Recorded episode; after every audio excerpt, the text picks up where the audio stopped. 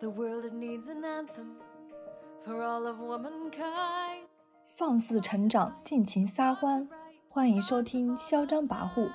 这是一档专注女性自我成长的聊天播客，欢迎你和我们一起从我本位出发，与厌女情节做斗争，做真实的自己。大家好，我是米娅。大家好，我是伊娜。本期我们的主题是关于不同，然后这个选题其实来自于我的一个朋友，嗯，他小时候的时候，因为比同龄人都要长得快、长得高，所以呢，就周围人经常叫他傻大个。然后这个绰号呢，其实一直到了后期他长高了，大家都在发育嘛，他就不再是那个最拔尖的那个，之后这个绰号才消失。按他自己的话来说，可能是因为。大家长大了，不会太在意这些差异，也可能是自己由于升学啊什么的，就是去了一个别的地方，嗯，见到的人多了以后，大家也不觉得这是个什么问题了，高的人变多了嘛，所以这个绰号就慢慢消失了。我当时听到他这个经历，我其实 很诧异的，因为我觉得不是大家都想长得高嘛，我现在都想许愿接骨十厘米呢。没准儿每天晚上睡一下，第二天早上擦的一下长上十厘米，我觉得这才是我希望。关于他这个身高的，我身边应该可能是没有，所以我第一次听的时候还是蛮惊讶的。傻大个儿这个词本身就有很强的那种歧视和刻板印象，他们把身高和智商这两个压根儿就没什么关系的东西放在一块儿。我感觉这个词儿压根儿就不应该出现在这个世界上，但是这个词它的使用频率好像在我身边还挺高的。你朋友这个经历，我最近刚好听了一个播客，就是假如有套套的一期，然后主播也是因为呃比同龄人高嘛，他就是小学的时候呃经常被人排斥，就是没有人和他做朋友。我不知道这是人的天性，还是我们在潜移默化中习得了这种坏毛病。不过，在我的意识里面，我们好像从来也没有接受过这种教育，就是要接受别人和我们不一样，或者说身高和外貌从来都不是我们交朋友的标准。然后那个主播呢，他也是长大后一点，初中以后，就可能大家接受了一些主流的审美以后，开始意识到好像长得高也是一件好的事情。但是这其实并不是接纳了不同了，只不过是长得高成了一个美好的象征。那反而那被歧视的不就换了一群人，变成了那那些长得矮的人了吗？然后同时在我们的校园里，就是我们没有经历过这种因为身高而受到歧视的。经历吧，因为我们 一直拥有中等的身高、中等的身材、中等的样貌，我觉得这可能是我们拥有了某种特权，然后让我们可以在这这些方面不被别人指摘。但是我们在别的方面，可能在学校中，也因为不想看到别人异样的眼眼光，就是生怕自己和别人不一样嘛。这其实看似在。规训自己，其实也是在规训别人。当你生怕自己是个异类的时候，好像啊，已经把那种和咱咱们不一样的人就归成异类了。嗯，说起这个学校的故事，我感觉我从小到大那种交友状态变化还蛮大的。我记得我小学时候，啊，其实我没感觉我自己有什么特殊的，但是我老是让别人，就是可能三五个人成群，从他们的评价和眼光当中，我感觉我好像很特殊。异类的那种感觉，这个特殊并不是夸你特别。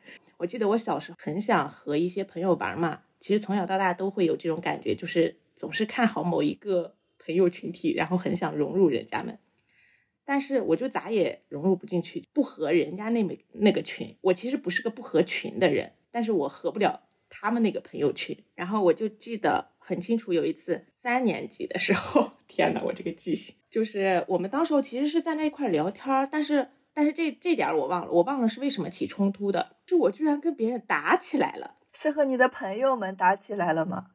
哦，但但是没不是不是群殴啊，不要嗯没有那么恶劣，大家其实那会儿呃都是那种价值观还没有怎么发展嘛，然后就好像是因为说的什么就打起来了，这个打就类似于哎你还记得咱们那会儿上大学，咱俩上完体育课出来，就是因为打闹不服输，然后在那扯领子，现在想想都够好笑的。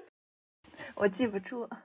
就是那个就介于生气和不生气的那个边缘。你不是为了打他，你也不是为了伤害他，你就是不服输嘛。就是他扯了你一下，你就必须得也扯他一下。我的那次经历也类似这种，其实不是说真的目的是要伤害别人，然后其实大家就是不服输，就是我偶尔的一次不服输。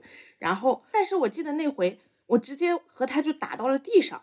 而我的脑子还磕到了那个桌子，只能说疼痛让人记忆深刻。我当时就记得我坐在地上站着的还有三三四个朋友嘛，除了我和我殴打的那，我就记得人家们就是一直在那儿哄笑，因为当时也没有真生气，这并不是一个需要拉扯的过程，他们就站在那儿哄笑我，嘲就是带有一种嘲笑的意味。然后我当时其实坐在那地上抬头看人家们，可不舒服了，也可无助了。但是那种不同我。我不太清楚他具体表现在什么地方，我就只是在和他们的相处过程中，我经常是被戏弄的那个。他和我们现在说的那种调侃还有点不一样，调侃嘛，就是，嗯，没有带那么大的恶意。我总感觉那个时候对于我来说是有那么一点点恶意的，就是有一种拉帮结派的感觉，反正还蛮不舒服的。感觉有点校园霸凌的感觉了。我是觉得他们那个时候，因为他大家都很小，其实应该是没有这种意识，但他不自觉的，就是群体频率，呃，或者是这种评价你的时候，好几个人一起说你的话，无意当中就形成了类似于倾向于这种。呃，校园暴力的这种感觉，就是校园冷暴力，差不多也是，因为他们其实也没有对你的身体造成一些物理上。但是到了后期，这种关于特点的不同，就演变为一个比较具象化的东西，就是我的那个声音。我跟你说，不是我的那个同学或者朋友说他的这个绰号的经历呀，我都想不起来我这个声音了。我已经在矫正自己的路上，根本已经忘记之前自己是原来的样子是什么了。关于我的这个声音，就是我小时候嘛。特别喜欢读课文，我其实现在也很喜欢，就是我现在很喜欢声情并茂的读一些东西，我觉得很享受那个过程。但是我小时候就是那种经常听到的评价，就是比如说他们路过我们班，然后我们班正好在读课文，他们就会说那么一群人读，我就只听到了你的声音，然后或者说什么啊，你的声音那么尖，我一下子就听出来了啊。印象还有一次，我在宿舍。背课文，老师布置的作业嘛，那会儿已经住校了。班主任过来查寝，进去之后看了一圈，走的时候还不忘留下一句：“你背书的声音这么大，我刚进院子里的时候就已经听到了。”他是挥一挥衣袖走了，然后我们宿舍的人全部都在笑我。其实大家笑也是很正常，大家并没有说是就故意要让你不舒服或者怎样。但是因为前期我已经经历了这种，大家都在指摘我的这个声音是有多么的特殊，多么的不合群。我其实就落下心病了。当听到老师这么一说，他们在这一哄笑，我就其实很难受的。但是我当下也没有表现出任何不舒服啊。我又觉得，我如果愤怒，又感觉好像这事儿又有点大了。但是好像也不至于，就是连连愤怒都不敢，就是不敢面露难色的那种。我后来还因为这个事儿专门问过我的一个同学，我说我的声音真的很特殊吗？我说真的很难听吗？就是因为这种太高频次的指摘，我实在是有点受不了了。然后我那个朋友说，其实也不是难听，就是很特殊，就是那种人群中同时发出声音，你是最奇怪的那个，是你太亮眼了。我心里就是在想，你能不能换个词儿，能不能给我换成特别？因为特别就感觉是你这个人很独特，你懂吧？特殊就感觉你就是个异类，没错。其实我觉得你这种经历，就是背课文声音大的话。能清楚的让老师听到，老师不是会鼓励你吗？我们老师感觉都是那种嫌我们背的声音太小，或者是我们读课文声音太小，然后不好好。要是在我们的老师的班里，可能老师会夸你吧。那我应 该是没碰到一个会鼓励人的老师，是他们的标准不一样，也或者说，其实这这压根儿就不是应该被鼓励或者。被夸奖就是这个事情，可能应该就压根儿就不应该被说出来，因为这个就很是一个很普通的事情，大家声音不一样，这就很正常嘛。哎，我突然又想起一个事儿来，之前咱们朋友不是就说我这个人就感觉我时刻是精力充沛的，其实有很大一部分原因是因为我讲话的时候时刻是中气十足的，他就觉得我这个人时刻精力充沛。咱们毕业论文答辩的时候，咱们的留学生朋友啊，不是还夸我 吐字清晰。可能他听不懂别人的，只能听懂你的，因为你说的太清晰了。我当时候其实听到他这么评价，我就觉得奇怪，我被一个外国友人评价我的中文发音 很清晰。也是奇怪，但是又觉得很开心，因为我自己当时候讲完那个整个论文的前因后果，我当时候自我感觉是良好的。下来之后看到手机上的消息，他给我评价就说是讲的很好，很清楚，我还开心了好一阵子。然后说到声音的话，其实我不是小时候的经历，就是最近的。我之前对声音也有一点自卑嘛，在做播客之前都很自卑。然后我们录了第零期播客以后，就我剪辑的时候，感觉自己声音的问题太多了，比如说有很重的山西口音，说的时候可能没有注意到，因为我们平常对话很日常嘛，好像和说话对象也有关系，因为咱俩本身。说话都有一些山西味儿，然后我们对话的时候，这个味儿可能就会更浓。但是可能和那些外省的同学说话的时候就没有这么重了。然后之前对自己的声音也很羞耻，几乎就从来没有听过自己的声音录下来的那个声音，听到就感觉浑身不自在，会在听到的第一秒钟立刻把它关上。剪播客其实是应该是我第一次听自己这么大段的声音，当时我就觉得口音是我的一个缺点。后来。我看了一个剧，叫《平原上的摩西》，它讲的是一个发生在内蒙的悬疑故事。呃，内蒙呼市的口音和我们山西很像嘛，所以我觉得看电视剧的时候，那个对话真的好日常，就像是我们的生活一样。虽然。那个生活的时代和环境都跟我们现在不一样，但是听他的方言也不是方言，他们就是呼市的普通话吧，然后跟感觉跟我们距离就很近。这个时候就觉得哇，原来口音其实是一个很加分的东西，它就是可以瞬间把我们的距离拉近。可能一些话用那种标准的普通话说出来就没那种味儿了。呃，其实从这时候开始，我才觉得哦，原来口音好像也不是一个缺点，就是我们的一个特点。然后我们再用我们舒适的方式讲话的话，可能就会出来一些口音。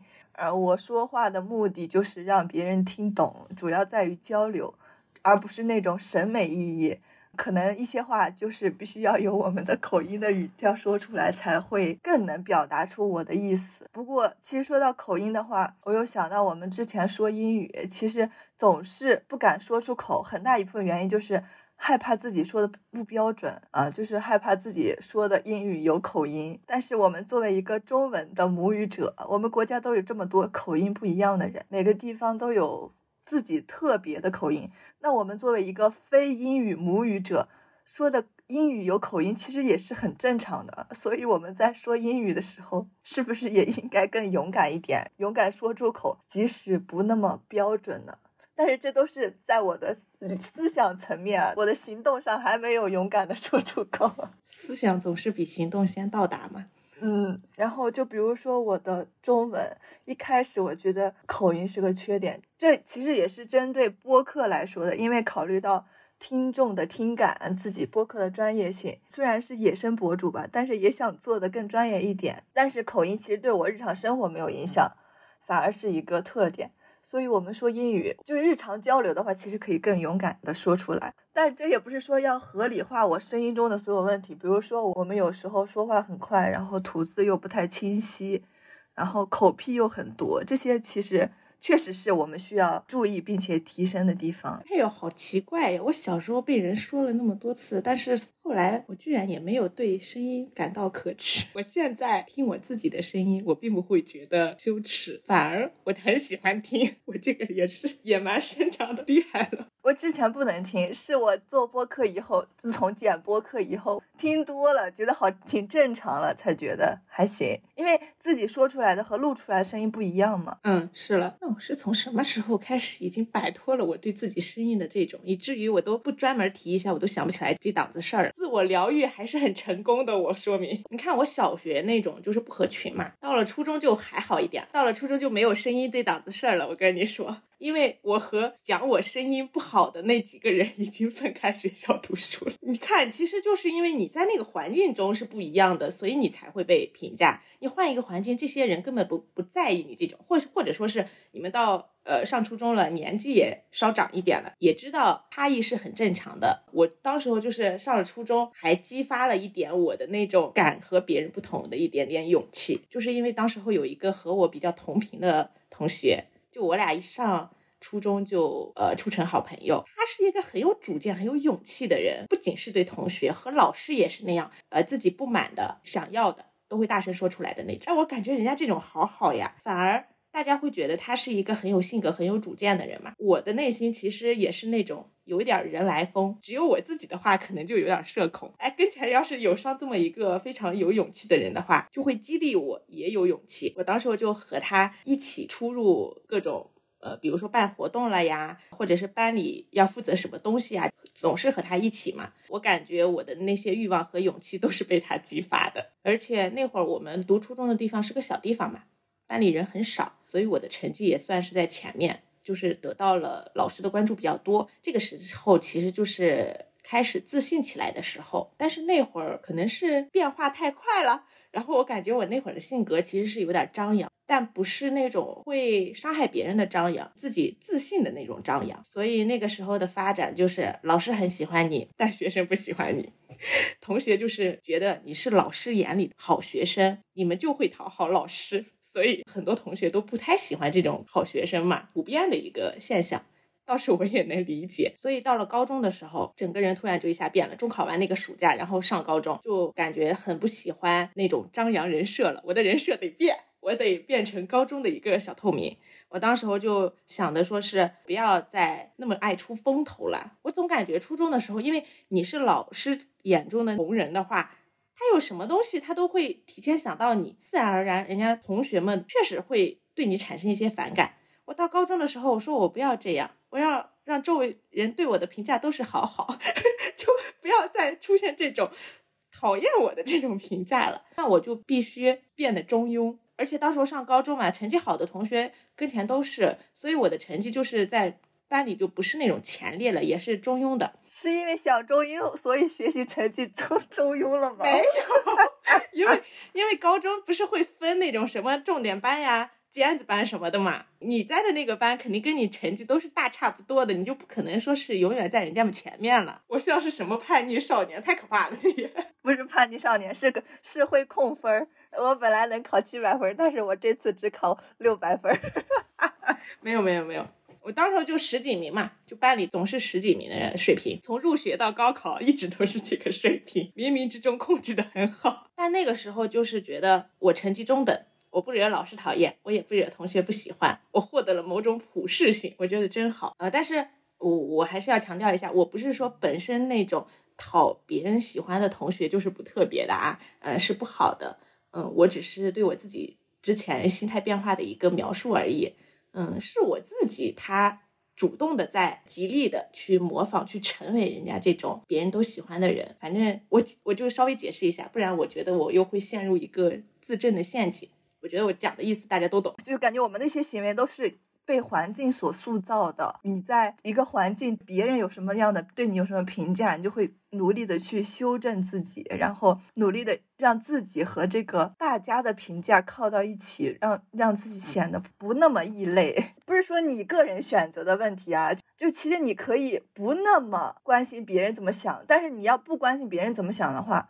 好像在这个环境中，你又不能那么好的生存，就是因为毕竟我们的那个一个班级其实就是一个小的社会嘛。如果大家对对你的评价都不太好的话，你肯定就是各方面心理上肯定不是很舒服。但是如果你想要跟你之前一样，大家口中的小好学生那样的话，不能被同学接纳嘛。但是你要是能被同学接纳了，可能又不是很像你自己本身的样子，所以还是得大家包容一些，就是可以接受你是各种各样的。你不管你是好学生还是小透明，我们都和你做朋友，这样才是正常的一个环境。但是我们好像的生活环境都不是这样子的。我可能也是比较会察言观色吧，就是知道什么样子会被主流所认可，会被同学认可，也会被家长、老师接受。在听到哦别人的评价的时候，我们就很容易拿这套评价体系来审视一下自己。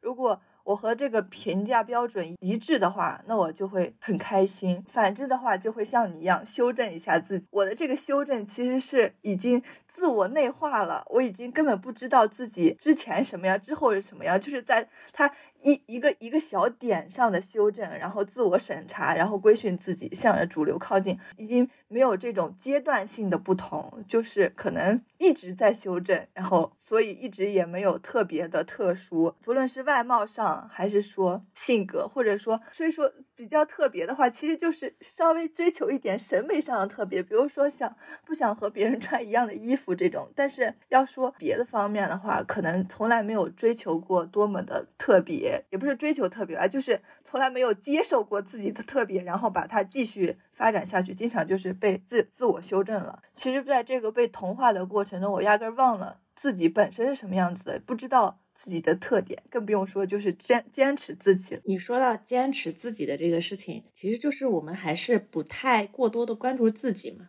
更关注自己与别人这种微妙的关系。嗯，关注的不是我们自己本身喜欢、讨厌这各种各样的情绪。对，我们的教育从来没有告诉我们要接受别人的不同，也没有被教育说是你要接受自己的不同。反正就是从小到大都是教被教育的是。你不要那么另类，你别人都可以这样，你为什么就不行？就我们接受教育是这样子的，所以说我们一直往主流上靠嘛。这不是有句话吗？就你看看人家，我想起你上大学请假的时候了。你说宿舍冷那次，然后你要回家待一会儿，因为本身在宿舍呃在学校已经没什么事儿，老师回复你，怎么人家能忍你就不能忍？真的是。大家吃苦，我也要一起吃苦。我明明可以有更好的环境，不行，你就得在学校吃苦。这就冷，不是一个你不在学校的理由。主要是我们大学那会儿快期末考试了，也没有就没课了嘛，人家不让我回家，就得在学校冷。然后还有说我宿舍也这么冷，我也是这么过来的。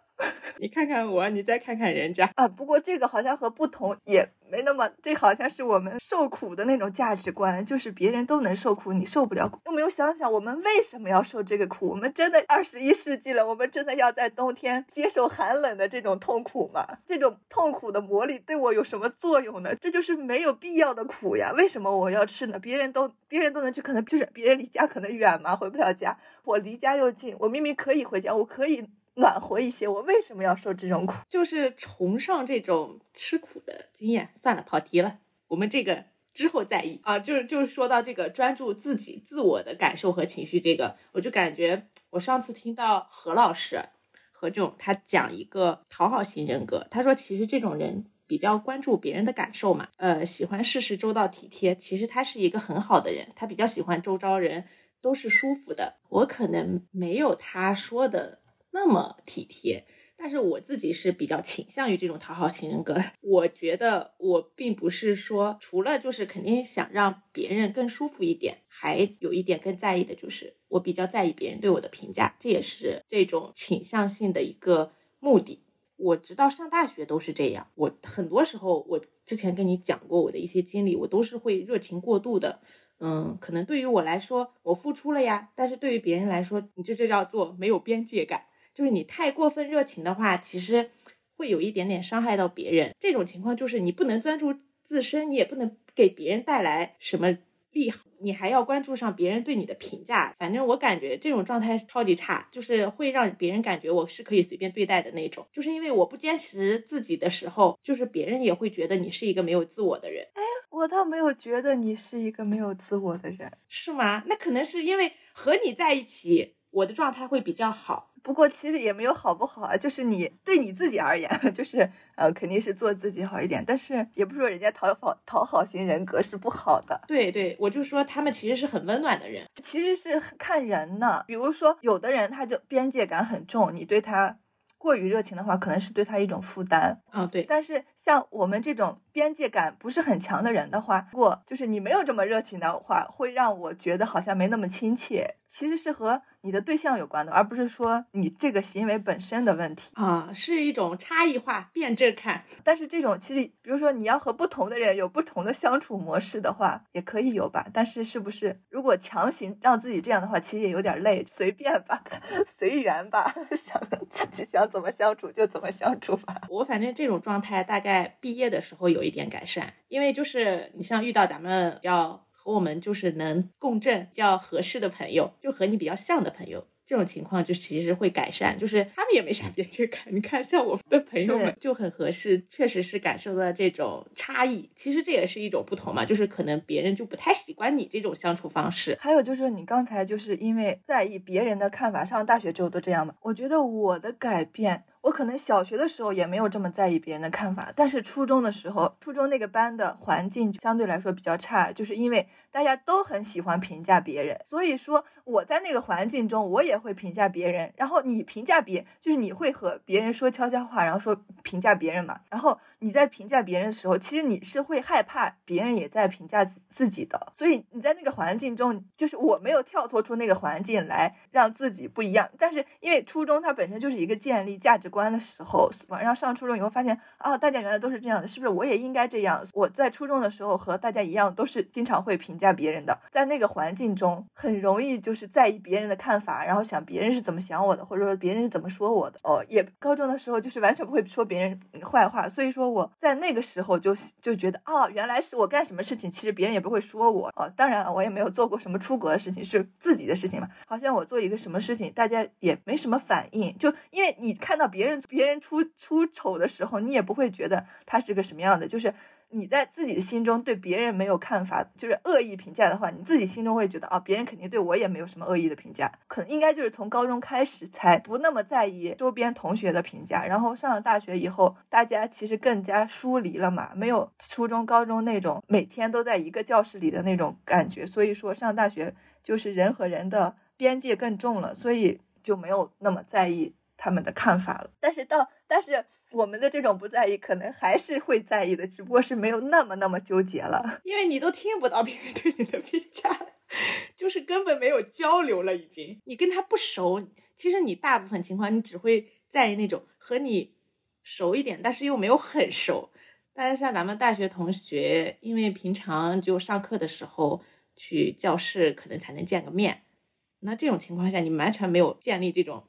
关系除了同班同学以外的关系，嗯，你就觉得不 care 他们说什么了。不过他们也没办法对你说什么，他们就根本不了解你了。就是因为我们也是这样，我们压根也不了解人家们，然后我们也不会提到我们班别的，就是尤其是男生的时候，我们压根不知道人家是个什么样的人，不知道、不了解、不清楚。是刚你说的青春期、初中的时候，其实是一种你在规训别人的时候，其实是在规训自己。对，你也担心陷入。他们那种不同的境地，所以你得疯狂把自己塑造成那个模子里的，然后再用你的模子去套别人。对我之前准备这期主题的时候，我其实觉得大家应该从成长经历过程来看，应该是有非常多的不同可以讲的。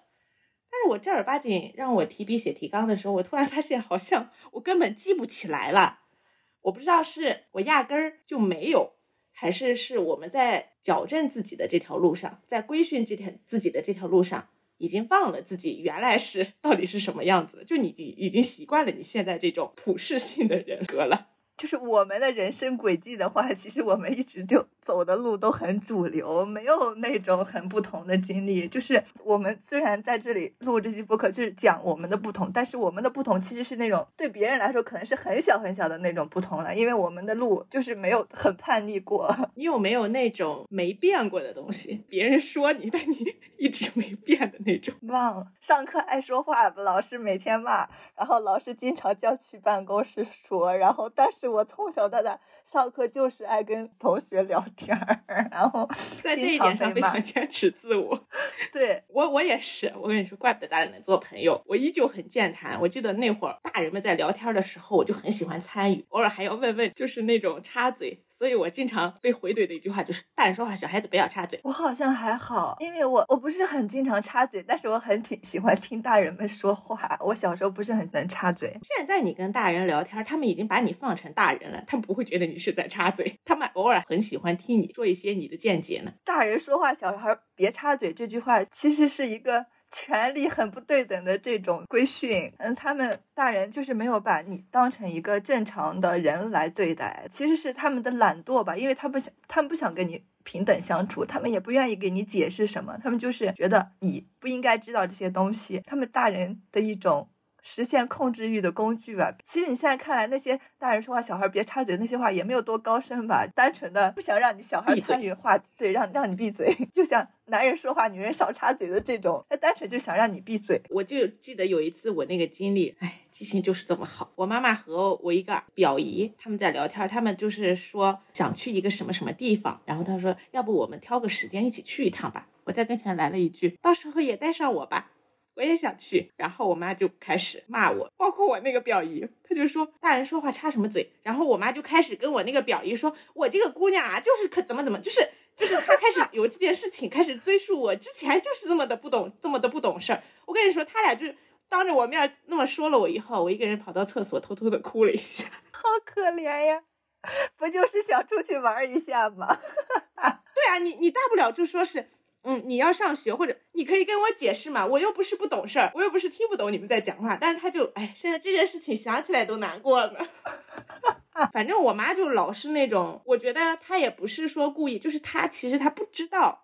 这样会对你造成伤害，他们可能也是那么成长过来的。对我感觉教育最难的地方就是他们没有接受过这种教育，所以他们在教育的时候他们也不会。他们在显摆自己家孩子的时候，如果你很健谈、很会聊天儿，哎，这就变成你的一个优点了。就是说，你看人家这孩子多活泼、多开朗。啊！但是你要让他们，就是他们这种交谈中，你突然冒出一句“带我去吧”，我也想去，这就变成你真不懂事儿。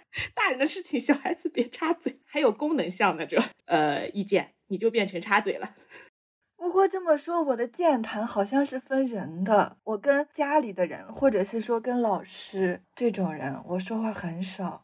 因为我好像从小 PTSD 了，我感觉可能就从小可能跟他们对话哪次没有成功，或者是他们让我闭嘴以后，我好像发现我跟他们沟通不是很顺畅，以后我就不怎么跟他们说话了。就是初中那会儿，因为经常跟同学们上课说话嘛，然后在学校其实还挺能说的，然后老师叫家长告我告诉我妈说是我经常在学校上课说话，然后我妈就很惊讶，因为她觉得我在家就不怎么说话，然后以为我。不怎么爱说话，结果在学校是个这样子的，就是感觉我这么分裂，应该是和就是我本质上应该是爱说的，但是我很怕我说的话说不到点儿上，引起别人的呃反感嘛。而尤其是就同学的反感可能还好一点，可能同学对我的反馈让我没这么反感，但是爸妈和老师对我从小对我的反馈可能就是我说的让他们那么爱听，所以我。后来就不跟他们说话了。其实到了后来，就长大以后，上大学以后，我也不会跟老师交流，我好像没有这种能力。我好像就是人家们想去哪的时候喜喜欢跟着。但是我你这么一说，我好像没有，也没有和我我家里以外的。那和我妈可能就是还算比较能说吧，因为是妈妈爸爸这样比较亲密关系嘛。之外的家长也说不到点儿上，因为每次他们都要问你考。第几名呀？作业写完了没有啊？这种问题谁会想跟他们说话？我突然想起来，我小学的时候有一次，可能我之前还是挺爱说的，比如说会跟我妈分享学校今学校今天有什么事情啊，我妈还挺喜欢问我的。有一次，哎呀，我忘了小学还是初中了，我就会跟我妈说我们班呃怎么怎么地了，然后我们在教室怎么怎么样了，我妈就跟我说，我妈的反馈竟然是啊，你在学校就光跟别人说话了，我就觉得哦，原来我跟我妈。分享学校的事情的话，他会这样评价我呀？那我是不是就不不要说了？可能后来就没说过了。我倒是没有，我记得我那会儿第一次住校的时候，从回去路上嘛，从见到我妈那一刻开始，一直聊到回家。我妈到时候还说是她很享受这种状态，就是我给她分享学校里的这些事儿。呃，可能我分，哎呀，我不知道，我不知道是我的原因还是怎么地，就是可能我没有找到合适的分享的东西，或者说以以前想找，后来不想找了，因为我已经懒得说了。大学的时候有。一次也是，我到一个好事儿跟人家辅导员说，人家辅导员上来就批评了我。我跟他说，我在图书馆学习的话，经常会就是可能想看手机嘛，但是我如果把手机锁到图书馆的存包的地方以后，我在图书馆的学习效率就很高。就在办公室闲谈的时候这么说的，然后辅导员立马就来了一句：“你把手机锁到那个柜子里的话，你是不是收不到我们的通知了？就是你是不是就不能及时的接受到我们群里的通知了？”然后我说：“啊，这也是能就是榨着我的理由嘛。”然后就是后来就再也不想跟他说话，不想跟他交流了，可能就是有事儿说事。儿没事儿就不说话了。后来给我讲这个故事的时候，我也是蛮惊讶的。但是人家和别的同学可能就是能聊聊天儿。我觉得可能就是因为你们不在一个频道上。对，从小到大的可能跟老师聊天或者跟爸妈聊天的经历都没有很顺畅，所以我不知道是我的问题还是说他们的问题，就是我没有找到一个跟他们契合的聊天的方式嘛，还是说，然后我就索性不干这个事情了。呃，我发现他们并不会把你往那种，比如说他会觉得你说出他和他们不一样的见解的时候，他们会把你理解成为一个有趣的人，他们只只会把你理解成一个办错事儿的人。我想起我在公司，呃，我们公司还是一个蛮尊重别人的地方，就是对于我自己的感受来看啊，就抛开一些工作不谈，因为我感觉我在他们眼里就是一个比较有趣的人。我每次经常语出惊人，我记得有一次，就是有一次我们吃饭嘛。其实是领导吃领领导吃饭，肯定大家都很局促，也不是尴尬，就很局促嘛，肯定不能像平常同事吃饭一样那么自如。然后但是那没人说话，肯定这个桌上就要有一个被调侃的对象。我呢又正好坐在领导的正对面，然后总是人家们吃吃的吃的呀，人家们好几个人的目光就聚焦到我身上。我当时我其实怪不舒服的，你们没话说，看我干什么？然后我就说，然后我当时我就说，我说看我干啥呀？我吃相很难看吗？然后就是类似这种话，我在那个饭桌上，我经常就是说出来，你让别人听到，可能喂，那可是你们公司的大领导哎，你说话怎么能这样？但是他们就是经常会做出那种，就是他们其实也没人调侃，他们会调侃我，但是我觉得人家们这种就是觉得你比较有趣，不是说觉得你比较。怪异，我觉得团欺其实才是团宠嘛，因为当成个笑料，你又不会生气，然后就是看情况吧，有时候是这样子的。是，确实是因为现在和小时候不一样了。你现在觉得我行我素的，你并不是，你就你确实是因为你不想干这件事情和你想干这件事情，而且你长大了嘛，你知道公司这个地方就是大家都来谋生的地方。不是说你在意别人或者你不在意别人，你这个工资就能涨是怎么的？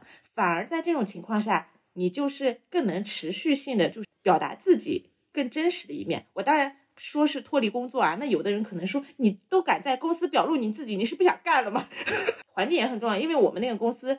年轻人比较多嘛，尔虞我诈对我们自己的这个工资什么的是没有任何帮助的，完全就是看你自己的业务能力呢。你谄媚领导也好，或者说是你不鸟领导也好，其实对你自己本人的这个收入是完全没有影响的。我那天还在那个小红书上看见一句话，呃，其实是杨天真的一个访谈，他就说是什么时间干什么事儿，什么人干什么事儿，这两句话是他本人非常不喜欢的。他当时我是这么解释的。他说这句话忽视了每一个个体的真实差异，然后每个人成长过程中他的需求其实是不一样的，他自己是能感受到重要程度的排序是不一样的。就是我们用一个什么人或者什么时间这样的前提，其实是把所有人归为了同一性了，没有尊重作为个体的差异化和特殊化。我觉得就是我看到他这样的一个反驳。的这个解释的话，我觉得还蛮触动我的。我感觉我们就是一直框定在这个什么时间干什么事儿，什么人干什么事儿这个范围当中。比如说你该干这个事儿的时候你没干好，那你是不是就没机会弥补了？其实这个就很容易让我们朝后看，不是往前看了，就是你一直是处在后悔当中。比如说。你工作没找好，那是不是你因为你学没好好学习啊？所以你没有取得一个什么样的学历，所以你找不到一个好的工作？你生活过得不好，婚姻过得不好，那你是不是因为你当时候选择错了呀？我们一直在追溯，就是之前在这个时间段没干好这件事儿，所以你导致了下一个时间段的失败。包括我现在，如果我遇到什么更好的事情、更好的体验。我首先想到的是，我以前早干嘛去了？我不是想到的是啊，我那我以后就会更好了。我觉得就是这种思维是非常的不一样的。就比如说咱们去年听播客，我们就在说我们大学干嘛，然后我们大学遇到什么事情的时候，我们就说我们高中干嘛了。就是你也不会去正经说是啊，你以后要拿这个东西怎么样让你更好，但是你就一直会后悔你之前没有用这个东西更好。我倒还好，我觉得我没有很后悔，就是我是一个。我是很喜欢给自己找补的人，后悔也没什么用吧？对，经常给自己过往的经历进行解释。我之前在微博上，也是最近看到的，就说我们在上学的第一天就在为高考做准备，谈恋爱的第一天就在为结婚做准备，工作的第一天就在为买房做准备。如果其中一个环节出现了问题，结论就是这么多年的书白读了，然后白白在一个人身上浪费青春。工作了这么多年有什么用？这种功利主义的导向的思考方式，往往使我们忘却了生命的本质是一场历程。主流的价值观里好像没有当下这个概念，总是为了一个。功利性的目标而活着，而这种目标其实也是一个枷锁，禁锢住了我们别的可能性。不过，你看，我们高考肯定是没办法了，就是已经过去了嘛。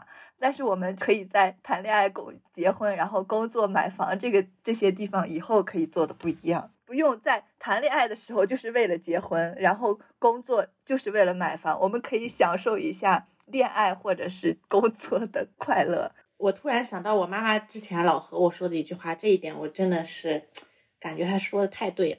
她就经常跟我说，没有什么事情是白干的。她其实就是肯定了这种经验对你个人的提升嘛。她不会觉得说，呃，这件事儿白干了，这本书白读了，没用上就是白费了这种想法。我觉得我从小就是我妈经常跟我说，我说我这个事儿没办成，努力也白费了。然后我妈就说，没有白费的事情。就是她经常以这样的方式去鼓励我，我还蛮喜欢，蛮感激。关于什么人干什么事，因为我本身性格比较活泼又爱说爱笑的，当然不被家长和老师认可。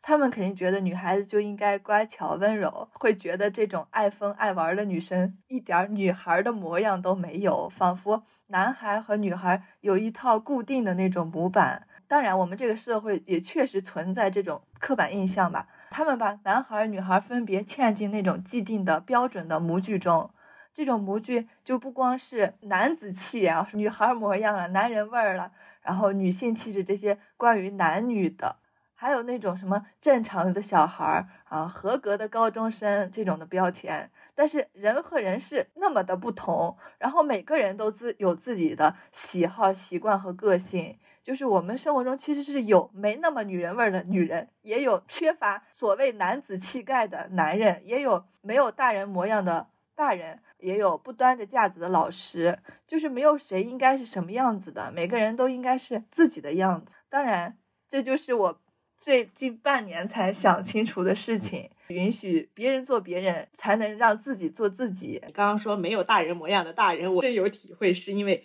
没有听家长那样说过，就是。哎呀，现在这三十多岁的人还像个小孩子一样，对他们可能觉得你三十了，你就应该是怎样怎样的，像他们那会儿一样，因为环境不一样了嘛，所以相对来说成长起来就没有像以前那么饱经沧桑的那种感觉。我妈就经常评价我哥，就是三十岁了，怎么看起来你还像个孩子？有时候觉得是因为你。哥还没有生孩子嘛？我感觉如果没有进行深入的思考的话，他们还是会就如果有了孩子，还是会套入那个家长的那个身份，还是不会想要做一个没有大人模样的大人的话，其实还是需要思考，然后想清楚自己要做一个什么样子的大人。大家选择的主流的路，看似其实是一种很容易走的路嘛，因为你只要随着大流走就好了。我们不可能永远都是。在主流这个道路上的人，总有一些方面，我们是可能会是少数人。如果我们就是一直在要要沿着主流这条路走的话，我们的。路就会走得越来越窄，一直走这个主流的路，其实是把自己放在了被审视的位置，我一直往那个模板里面套嘛。所以，我们想要扩展自己的边界的话，就一定是要去勇敢做少数派，然后发掘自己的路，往宽了走，而不是往窄了走。啊，你说到少数小众这个。我觉得其实就是很多事儿我们不敢干的原因，就是因为没人干这事儿。大多数和少数派，我们就是不敢做那个少数派，就是因为他人太少了。呃，其实并不是这个事儿，你本身就是你忽略掉你到底想不想做这件事，你忽略掉这件事本身能不能做，你只觉得是因为没人做，所以我不做了。干什么都需要感染力。我们去看演唱会的话，因为大家都在欢呼，都在蹦啊跳呀，哎，你就觉得你也可以。但是如果人家那个场子还没热起来，咱就说没热起来。你一个人在那蹦啊跳呀，你也不敢。对，很羡慕人家那种，别人都很平静，但人家可以蹦啊跳呀，但是我们自己又做不到。我们要努力做到，我感觉。对，最近个社交平台经常有那种，就是他坐火车，然后他突然把他的手机这样拿起来自拍摄影，然后他说：“来，让我们对镜头都比个耶的那种行为。”然后后面的人他都不认识，但他他就是。会敢于做这种动作。我觉得会敢于这种的人也很少，一些社牛行为。像零零后、一零后，他们好像社牛的比例越来越大了，这是我觉得很、嗯很好的事情。他们可能环境比我们更自由一些，所以他们能更这么放得开。我是觉得有网络本身也发挥了很大的作用。如果我们没有互联网的话，我们就觉得，比如说你的某一个特征，在你这个生活范围内只有你有，但是有了互联网之后，你一上网看，哇塞，全国人民居然这么多人和我一样。就是你自己不会因为你自己是少数的那一个而感到害怕，所以就是你只是在你这个地方环境嘛，你在你这个环境当中，你觉得只有你一个的话，其实有那种比较孤独、没有回应，然后你发现全国上下还是会有这种人，不止你一个，也是害怕不同嘛。但是你的这种不同可能是你当下这个环境，当你放眼全球、放眼全国，你就会发现，其实我也是芸芸众生中的一个。那样的话，就是会受到鼓励。那你觉得是不是就像我们小时候那么在意别人的看法，是因为我们的世界，我我们的圈子就是我们班儿那么几个人那么大，所以你会格外在意这些人对你怎么看。但是我们越来越长大以后，我们见的人肯定比小时候更多了嘛，就是见的人多以后，跟你差不多的人也多了，所以你没那么在意别人的看法了。是了，而且像互联网上。一般能火的视频，不就是与众不同的视频嘛？其实某种程度上，我觉得这是鼓励你不同的，因为你同了，人家都见多了，人家还会觉得你这条视频或者是你这个文案写得好吗？人家都见多了，肯定就见怪不怪了。你得有趣，其实某种程度上跟创意挂钩，但是也证明你这个人思维是很独特的。我见最近就是老有那种在机场，类似于在机场拉屎的行为。啊，什么东西？就是就是，呃，他这是只是一个比喻。他拍的那个视频，我见的是他拿一个行李箱，然后行李箱东西太多了，行李箱爆开了，然后他就把自己的秋裤拿出来，把所有的东西都装进了那个秋裤里，瑜伽去裤去。登机。不是，那个就是一个普通的秋裤。然后他去登机，登机的时候那个秋裤要塞到就是放行李箱那个架子，就是座位上面嘛。然后他就塞不上去，那个空乘服务人员还帮他一直 在塞。然后他下了机场之后，那个秋裤里放的东西也很多，然后他就一直拖着那条秋裤在机场穿梭。评论区就是你跟在机场拉屎有什么区别？他们说是你的创意很好，一般人能想出想出来也干不出来。问题是，他行李包，他没有别的办法那就是我们说的成年人崩溃瞬间。很搞笑，而且他这个视频就是他除了他本人拍摄的，然后网上还有很多路人视角。我觉得其实这就是那种鼓励创意的同时，就是在鼓励不鼓励我们独特。我觉得还有一个问题就是我们我们像我们刚刚那种，就是我们害怕做出不同的行为。其实有的时候我们也害怕说出自己和别人不同的需求。我们总喜欢不仅是朋友还是恋爱吧，就这种亲密关系当中，我们总希望别人能够猜中我们的心思。我不说，你就可以知道我想要什么。达到这种默契，往往也是需要前期大量的沟通和交流的。而且猜不中你的想法，一般都是你的想法和别人是有大不同的。那你一直不说，别人要怎么想到呢？所以我觉得勇敢表达自己才是上上策。我从前就是会把自己的需求隐藏起来，并不是说呃这个需求有多么的不能实现吧，不是这样的。完全是因为别人都没说，就你一个人说，我就会觉得我自己是不是太事儿了呀？就是比如说全场人。都是无辣不欢。比如说你，你最近因为你的状况，然后你这这几天不能吃辣，就这么一个小小的例子，我不敢说，因为我觉得这样会很麻烦，太事儿了显得。比如说大家一起聚餐的时候，可能我觉得已经没有再待下去的必要了，但是我不敢。我不敢扫兴，我不敢说出来，我要走，我要回，我会怕别人觉得这个人怎么这么扫兴呀？别人都能待，就你不能待。你有没有这种就是不敢张嘴的时候了？我忘了，因为我经常是那个不想回家的人。好吧。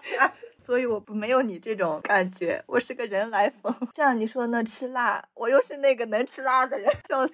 你看，这就是我和你还是有很多不同的地方嘛。出去玩的话，也是和比较熟的朋友，就是能说的朋友。像你那种和同事呀、和领导一起吃饭聚餐什么这种很少，所以说我不知道到那种情况下会怎样。但是就因为是和经常是和朋友一起，大概率是能说的。可能偶尔自己不说的话，也有一些小的东西，就是说不说都无所谓的话，可能就不说了。所以我没有那种大的这种大的事情，就是让我想起来说是我经常啊不能直视自己的需求。接受自己和别人不一样，其实也是需要勇气的。就包括呃，像这种，很多时候你就是得敢这样，敢说出来，敢表达，我是不一样的，我和你们不一样，而我不想和你们吃一样的。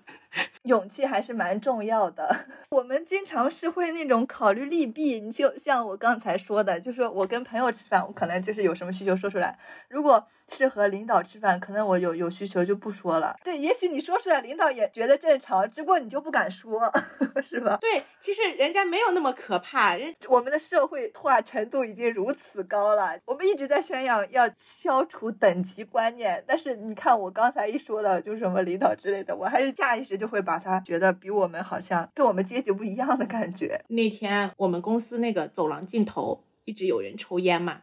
我们那个柜台的小姐姐，她因为在门口坐着就很呛，而且已经长达就自从我们公司在那个位置以来，就一直是这样的。她跟我们吐槽不止一次，说那个烟就呛的不行，关上门也呛的不行。其实她早就跟我说过了，可能一年前就跟我们吐槽过了，但我那会儿也没有什么勇气，你知道吧？我我就是最近突然感觉呛，就跟她说呀，就是我最近自己有一些改变之后，我就觉得你有什么需求你就跟跟别人说，不要把别人想的那么。不可理喻。对，有时候，比如说我们有个事情，可能我做了，然后我没有想到会对别人有什么影响，然后你跟我说说的话，我可能哦，原来会这样子，所以有时候可能我们也不是说非要这样做，或者说人家抽烟，可能他完全可以去别的地方抽，他是以为我在这儿抽，没有人能被呛到。对我那天就是，我那天就是还稍微做了一下心理工作，我在想，不行，我要去了，然后我就。进去跟我一个同事姐姐说，我说有人还在那儿抽烟，然后那个同事姐姐说去去告诉他不要去抽。我其实就是需要有一个那种开关。他说了这句话，我立马就去了。我走上去，我说我说先生这里不方便抽烟，会呛到我们的同事。人家就说好好好，不好意思啊，人家就赶紧去了别的地方了。其实你看人家是对他只是没有，就是他没有意识到，因为他在那儿，他不知道别人会不会呛到。对，但是就你看这个事情就拖了一年，他吸了一年的烟，他都没有敢去。跟别人说出他的这种难受，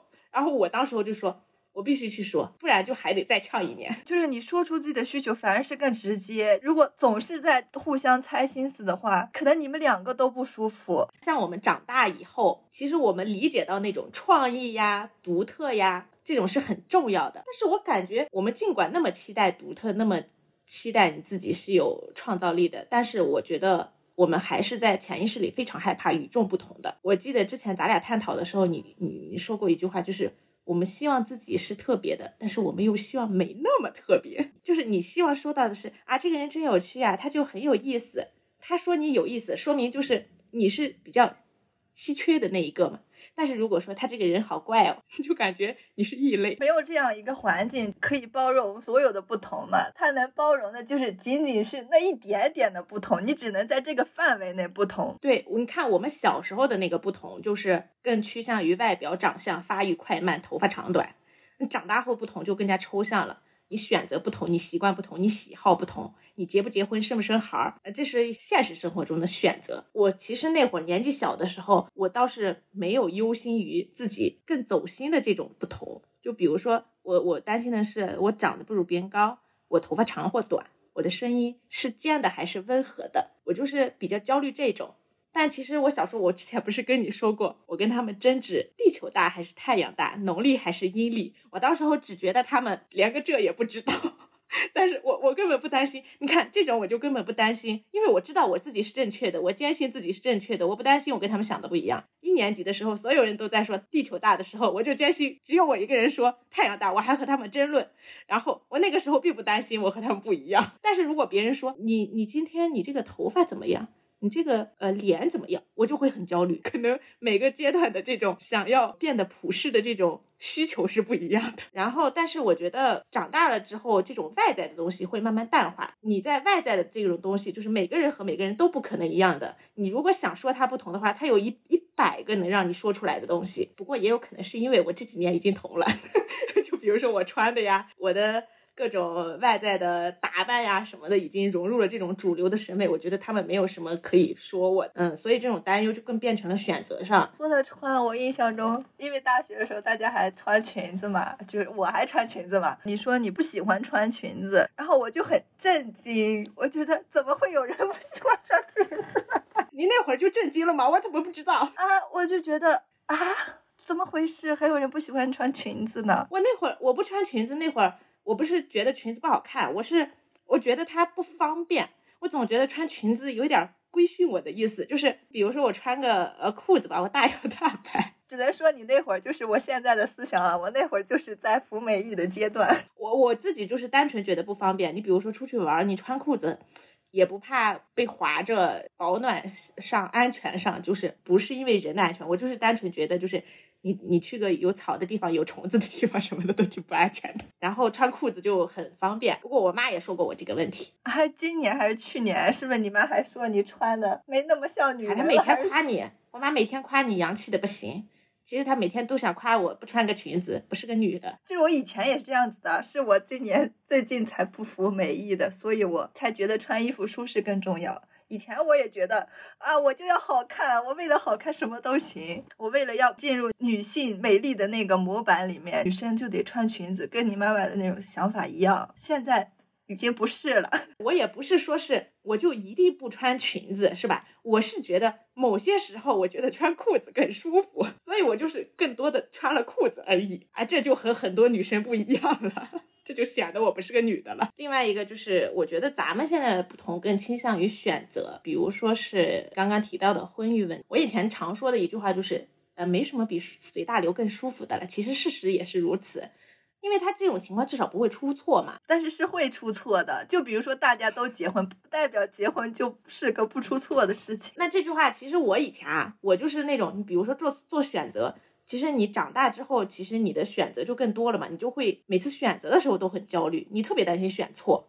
所以我说这句话就是完全为了偷懒，我不想做选择了，我就只想看别人选什么，我选什么好了，一个偷懒的借口。确实，我也觉得选择好难呀，做选择这个事情本身就很难。以前觉得难是因为我们没有给自己犯错的那个机会，没有容错率，而且我们整个社会都没有什么容错率，我们处在一种。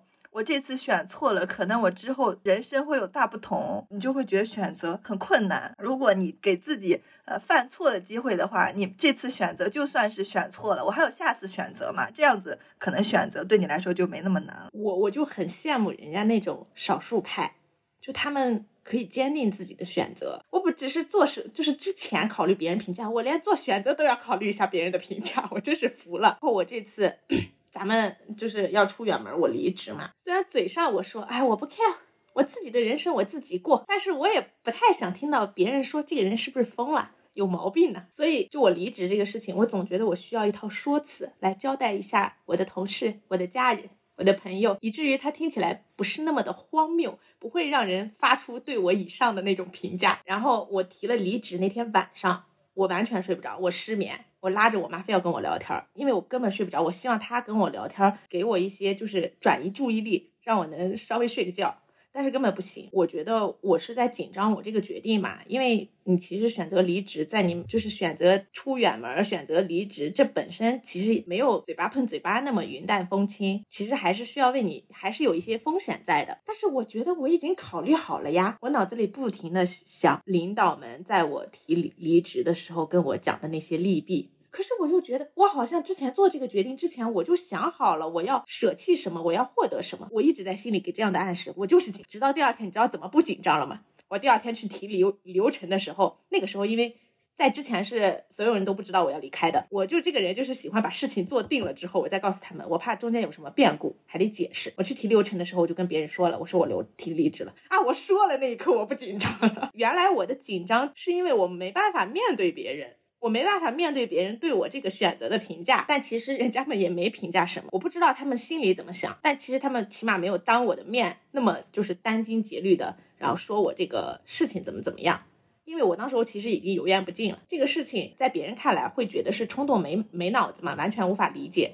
就社会人可能都这么决定，觉得就是打工人都这么觉得，所以我之前的那个紧张就是全程在在意别人怎么看待我。嗯，我觉得这个状态就是还不如我紧张我自己的选择呢。就是我感觉你可能没有我这样，我感觉你是一个很坚定自己选择的人。就是我们已经决定好了不走那个主流的路了嘛。那些像你的领导啊，他们其实是这种。主流价值观里面的成功人士，他们嘴里的那种成功与否，其实和我们和我的这个价值体系已经不一样了。他的那个成功不成功，和我我的世界里的成功和不成功就不是一个评判标准，觉得荒谬的事情，在我觉得很正常。然后他觉得他要获得那种主流的认可的那种，哦，比如说要那么那么多钱吧，我我觉得开心更重要一点，相比起，然后但但是对他们来说，可能买房子更重要，就是你已经跳脱出他们的那个审视了，的选择的路已经不在他们审视范围内了，所以你就没有。必要在意他们怎么想，就像是比如说你选择了不结婚，然后你却反而去听那些已婚人士对你的看法，你当然是接受不到什么好的评价了。所以我觉得就是你不用管他怎么评价你，只要听同路人的看法就好，不用管那些跟你不是一个观念里的人的看法。你的成长和年龄有关系吗？我觉得我的成长是和年龄是没什么关系的。我我不知道，我不知道是因为年龄还是因为。呃，就是你，呃，比如说你换学校，人生阶段不一样。对对对，我的环境很影响我。就比如说我之前来的朋友们，呃，是那样的，呃，我我可能就和他们呃想法就是差不多的。那比如说我现在和你相处的话，哎，你你和他们的想法又有大出入，哎，我这个人又很听劝，我就觉得好像你这样也是对的。就是我我是比较。听劝其实是容易受环境影响。我觉得我的成长，成长当然和年龄有关系啊，但是我有这么大的改变，也是因为我听播客，然后见的人多了，然后我就是进行深入思考自我，也是最近一年的事情吧。在这些思考之前，我一直都是按主流的观念在做选择。就比如说，我以前其实是更向往那种主流里安稳的生活，向往世俗意义上女性的成功，考个公务员，然后结婚买房，花了一年的时间在考公这件事情上，好像考上这个公务员以后，我的人生就是可以一劳永逸了。但是是最近思考了以后，我觉得，在我思考了以后，我想，哦，好像这就是跟你刚才说的，这就是一个大多数人选择的路，别人这么做。我这么做应该也可以，就是像像你说的，就是它是一个好像不会出错的路。在我思考之后，觉得这不是我个体选择的生活方式。我其实我选择放弃，其实也不算是放弃吧，就是选择不走那么安逸的生活，是因为我发现我压根儿就是不想生孩子，我也不想进入一段婚姻，然后。如果这样子的话，我是没有那种束缚的，就是我可以不用买房子，也不用一直安定在一个城市或者一个地方生活，我可以到各个地方去试一试。就像前莫布谷说的，你不可能成为一个你没有见过的人。我之前见的女人。都是过着那种相夫教子、所谓普通生活的女性，在我的生活里好像就没有见过单身的不婚的女性。在我小时候，突然想起来有一个远房的亲戚的姐姐，她那会儿就是三十岁了，长得特别高，又比较强势，可能在世俗意义上很难找对象，然后也很难结婚，三十多一点儿吧。的时候就也没有还没有结婚，当然现在我觉得就是很正常的事情。然后结不结婚也是他自己的选择，就算他自己想结婚，没有遇到合适的人也不结婚嘛。但是那会儿我身边的亲戚什么的都会把他当成一个异类，就是谈到这种婚姻就会说他啊，他怎么还没结婚呀？他是不是嫁不出去了？我感觉他就是已经成了我们那个。村子里社会链最底端的人，像是谁都可以评价一下他的感情生活。我现在想想，他其实还蛮难的，就是因为身边有这样的事情，这样的评价太多了。我们小时候肯定也是会想着要结婚的，然后就觉得好像不结婚的女人就是一个不完整的人。后来啊，我的女性意识觉醒以后，我才能坚定的说出自己不结婚，是因为我看到了更多不婚而且过得很好的女性。然后这些人给了我很大的勇气，而且是因为就是不结婚的人多了嘛，所以我们反抗的这个成本也是降低的。毕竟很容易想象到，如果是我们小时小时候的话，啊，不结婚的女性会面临什么样的遭遇？你当时候公务员进面，然后最后选择放弃，我一直都觉得还蛮勇敢的。虽然那会儿就已经想要出去了，但是也是一直没有行动。其实还是自己考虑的太多了，然后又没有行动的勇气。不过这次我们能够有勇气出去，还是 我的勇气来源于你。呃，我是我之前是因为没有找到路径，因为我感觉如果去别的城市的话，可能资金压力还蛮大的。就首先是你在找工作之前的压力还蛮大，然后现在我们找到了一个启动资金稍微小一点的地方，所以我还觉得这是我能出发的一个原因。挺好的，我们马上就要走了。我觉得咱们这期播客其实更像是一次经历回溯和自我剖析。我其实很感谢我的朋友能够跟我分享他小时候的这个不同的经历。嗯，不然我自己可能也根本想不起来，我自己以前也有过这样子的经历。他的话呢，就让我在这种普世大道上惊醒，想想那些年，其实自己也是因为自己不够相同、不够普世而感到痛苦和焦虑的。其实也是我们自己在变得和别人越来越相同的时候，我们一不小心就会忘记我们曾经也是那么的不同。我们在变得更普世的时候，只顾着沾沾自喜，还直呼改变的力量是如此强大。但是我们录这期播客，也不是说我们已经变得如何如何的有勇气，在直面不同、勇敢表达上已经真正做到了吗？其实也没有。呃，我们离真正做到还很遥远。但是我觉得也没必要焦虑，担心不同其实是人之常情。只不过我们想让我们拥有选择变与不变的这种自由，就像我在上一期播客的新年寄语里说到的那样，希望我们都有改变和不被改变的勇气。我们每个人都是特别的，我们不一定非得追求小众和独特，没有谁是最特别的，这个东西没法比，也不用比。只是当我们发现自己在这个群体中、环境中是不同的时候。也不必要太慌张，因为那就是独特的我们。我我是觉得我们是在呼吁一个更加包容的环境，不会去苛责那些变得同的人。在这个环境中，他如果想要追寻不同的话，其实是要付出一些代价的。当然，我们在意识到意识到这个环境的时候，我们做出一些努力来让自己坚持自我，然后变得不同，是一个。方向吧，也是因为这样子，我们才可以把整个环境变得更加包容，然后接受更多不同的人。对，就是让每个人都有选择的自由，不要随意去榨着别人的选择，也不要受那些评价的影响。你自己想怎样就怎样。比如说随大流是舒服的，那你就随大流。如果你觉得不舒服，也希望你有敢于去不随主流的这种勇气。对。毕竟，其实我们自己也是这样子的，我们也不用苛责自己过于特别，我们不用追求这种，就是我们只是就舒适就好了，随意。嗯，对。我感觉上期录播课到现在过这一个月的时间，我整个人的思想层方面都还挺空虚的，就是经常是那种静不下心来的状态。这种空虚的状态其实还让我挺矛盾的，就一方面其实是因为比较放松，没有很紧张，而且前段时间过年嘛。然后经常和朋友出去玩、打牌啊，什么吃吃喝喝的，就是比较开心。但是也是因为过于放松了，所以静不下心来看书，甚至连电视剧、电影这种长时间的内容我也看不下去了。然后每天就是在这各种软件来回刷一刷，甚至连日记都懒得写了。不过我们这个月。有一件令人兴兴奋的事情，就是我们准备要出发了。伊娜也辞掉了工作，我们最近在收拾行李，然后做攻略、订机票，我们准备去大理了。嗯，看我的剪辑速度吧，可能这期播上线前后这几天，我们就会到达大理，感受风花雪月，然后苍山洱海。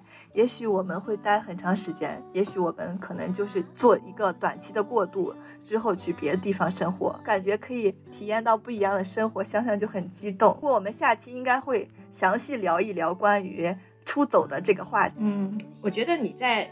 某段时间里亢奋也不是啥坏事，说明你的那个心情是 up 的。